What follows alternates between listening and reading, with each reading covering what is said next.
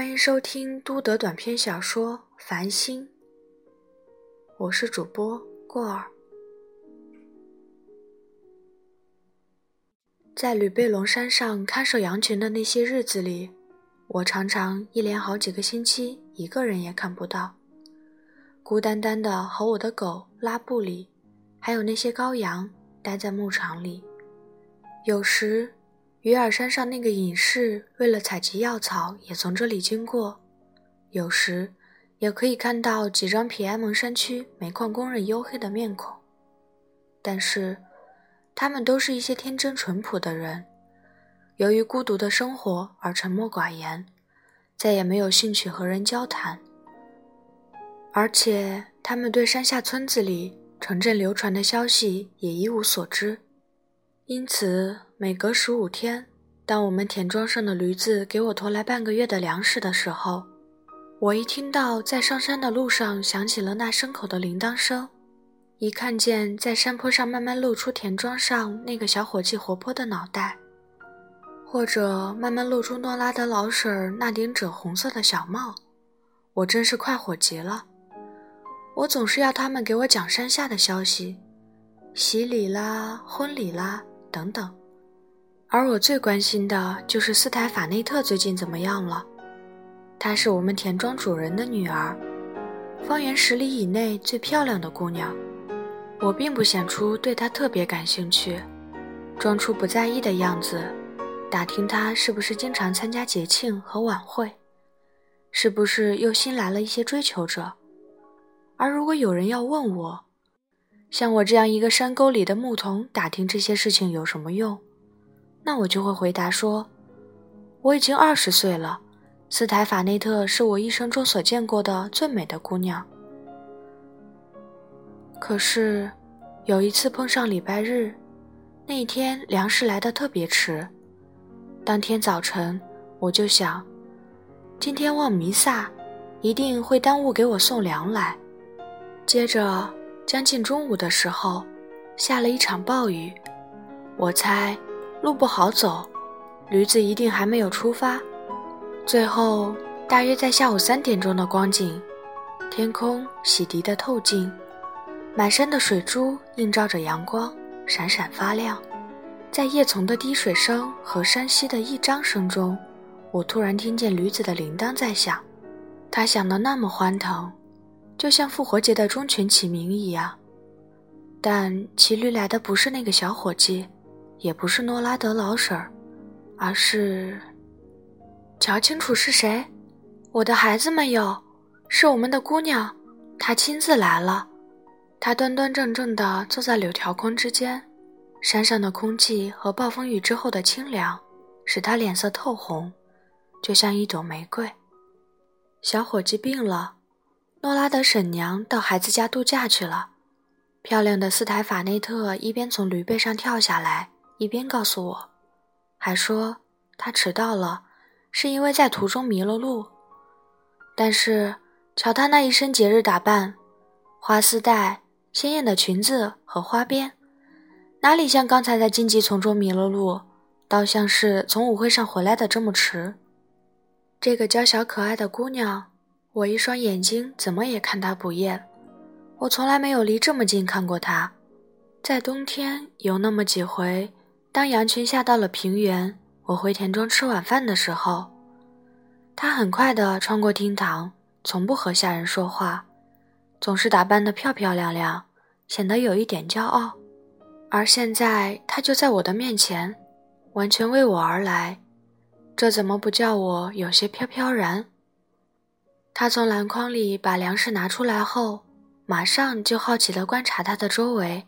他轻轻地把漂亮的裙子往上提了提，免得把它弄脏，走进了蓝圈，想看看我睡觉的那个角落：稻草床，铺在上面的羊皮，挂在墙上的大斗篷，我的木杖和我的火石枪。他看着这一切很开心。那么你就住在这里喽。我可怜的牧童，你老是一个人待在这里，该多烦啦！你干些什么？你想些什么？我真想回答说想你，女主人，而我又撒不出谎来，我囧得那么厉害，简直找不出一句话来说。我相信他一定是看出来了，而且这个坏家伙还很开心的用他那股狡猾劲儿来使我囧得更厉害。你的女朋友呢，木头？他有时也来山上看你吗？他一定就是金山羊，要不然就是只在山巅上飞来飞去的仙子埃斯泰雷尔。而他自己，他在跟我说话的时候，仰着头，带着可爱的笑容和急着要走的神气。那才真是埃斯泰雷尔下了凡，仙子已现哩。再见，牧童。女主人，你一路上好。于是他走了，带着他的空篮子。当他在山坡的小路上消失的时候，我似乎觉得驴子蹄下滚动的小石子儿，正一颗一颗地掉在我的心上。我好久好久听着他们的响声，直到太阳西沉。我还像在做梦一样待在那里，一动也不敢动，唯恐打破我的幻梦。傍晚时分，当山谷的深处开始变成蓝色，羊群咩叫着回到蓝圈的时候，我听见有人在山坡下叫我。接着，就看见我们的姑娘又出现了。这回，她可不像刚才那样欢欢喜喜。而是因为又冷又怕，身上又湿，又在打颤。显然，他在山下碰上了索尔克河暴雨之后涨水，在强渡的时候差一点被淹没了。可怕的是，在这夜晚的时候，不能设想还能回到田庄了，因为超近的小路，我们的姑娘一个人怎么也不会找到。而我，我又不能离开羊群。要在山上过夜的这个念头使他非常懊恼，我尽量的使他安心。在七月份，夜晚很短，女主人，这只是一小段不好的时光。我马上燃起了一大堆火，好让他烤干他的脚和他一身被索尔克河的水湿透了的外衣。接着，我又把牛奶和羊奶酪端到他的面前，但是这个可怜的小姑娘既不想暖一暖。也不想吃东西，看着他流出了大颗大颗的泪珠，我自己也想哭了。夜幕已经降临，只有一丝夕阳还残留在山巅之上。我请姑娘进到蓝圈里去休息，我把一张崭新漂亮的羊皮铺在新鲜的稻草上，祝他晚上睡得好之后，就走了出来，坐在门口。上帝可以作证，虽然爱情的烈火把我身上的血都烧起来了。可我没有半点邪念，我想着，东家的女儿就躺在这个蓝圈的一角，靠着那些好奇的看着她熟睡的羊群，就像一只比他们更洁白、更高贵的绵羊，而他睡在那里，完全是信赖我的守护。这么想着，我只感到一种无比的骄傲。我这时觉得，天空从来没有这么深沉。群星也从来没有这么明亮。突然，蓝卷的栅门打开了，美丽的斯台法内特出来了。她睡不着。羊儿的动弹使稻草发响，它们在梦里又发出叫声。他宁愿出来烤烤火。看他来了，我赶快把身上的羊皮披在他的肩上，又把火拨得更旺些。我们俩就这样靠在一起坐着，什么话也不讲。如果你曾经在迷人的星空之下过过夜，你当然知道，正当人们熟睡的时候，在夜的一片寂静之中，一个神秘的世界就开始活动了。这时，溪流歌唱得更清脆，池塘也闪闪发出微光，山间的精灵来来往往，自由自在，微风轻轻。传来种种难以察觉的声音，似乎可以听见枝叶在吐芽，小草在生长。白天是生物的天地，夜晚就是无生物的天地了。要是一个人不经常在星空下过夜，夜会使他感到害怕。所以，我们的姑娘一听见轻微的声响，就站立起来，紧紧地往我身上靠。有一次。从下方闪闪发亮的池塘发出了一声凄凉的长啸，余音缭绕，直向我们传来。这时，一颗美丽的流星越过我们头顶，坠往笑声的方向。似乎我们刚才听见的那声音还携带着一道亮光。这是什么？斯台法内特轻声问我。女主人，这是一个灵魂进入了天国。我回答他，画了一个十字。他也画了一个十字，抬着头凝神了一会儿，对我说：“这是真的吗，牧童？你懂巫术吗？”你们这些人都懂吗？没有的事儿，我的小姐。不过我们住在这里，离星星比较近，所以对天上发生的事比山下的人知道的更清楚。他一直望着天空，用手支着脑袋，身上裹着羊皮，就像天国里的一个小牧童。瞧，那么美！我从来没有见过这么多星星。牧童。你知道这些星星的名字吗？知道，小姐。你瞧，在我们头顶上的是圣雅克之路，它从法国直通西班牙。再远一点，你可以看见灵魂之车和它的四个明亮的车轴。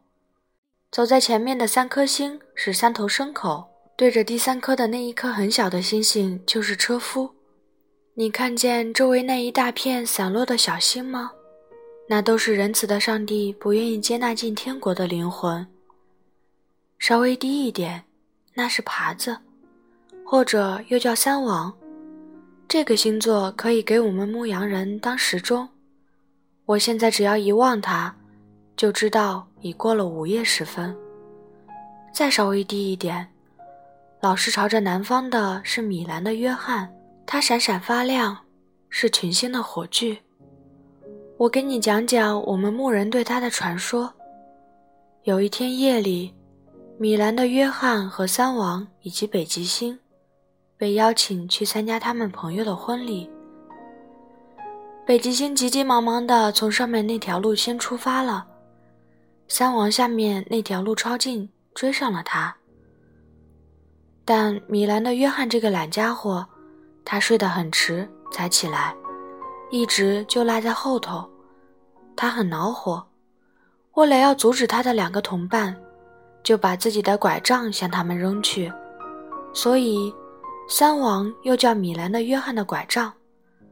不过，所有这些星星中最美的一颗，是我们自己的星，那就是牧童的星。每天清晨，当我们赶出羊群的时候，它照着我们；到晚上。当我们驱回羊群的时候，它也照着我们。我们还把它叫马凯洛娜。美丽的马凯洛娜追在普罗旺斯的波埃尔的后面，每隔七年就跟他结一次婚。怎么，牧童，星星之间也有结婚的事儿？是有，小姐。正当我想要向他解释星星结婚是怎么回事的时候。我感到有样清凉而柔细的东西轻轻压在我的肩上，原来是他的头因为瞌睡而垂了下来。那头上的丝带、花边和波浪式的头发还轻柔可爱的紧挨着我。他就这样一动也不动，直到天上的群星发白，在初升的阳光中消失的时候。而我，我瞧着他睡着了，心里的确有点激动。但是，这个皎洁的夜晚只使我产生一些美好的念头。我得到了他圣洁的守护，在我们周围，群星静静地继续他们的行程，柔顺的像羊群一样。我时而这样想象：星星中那最秀丽、最灿烂的一颗，因为迷了路而停留在我的肩上睡着了。本次播送到此结束，感谢您的收听。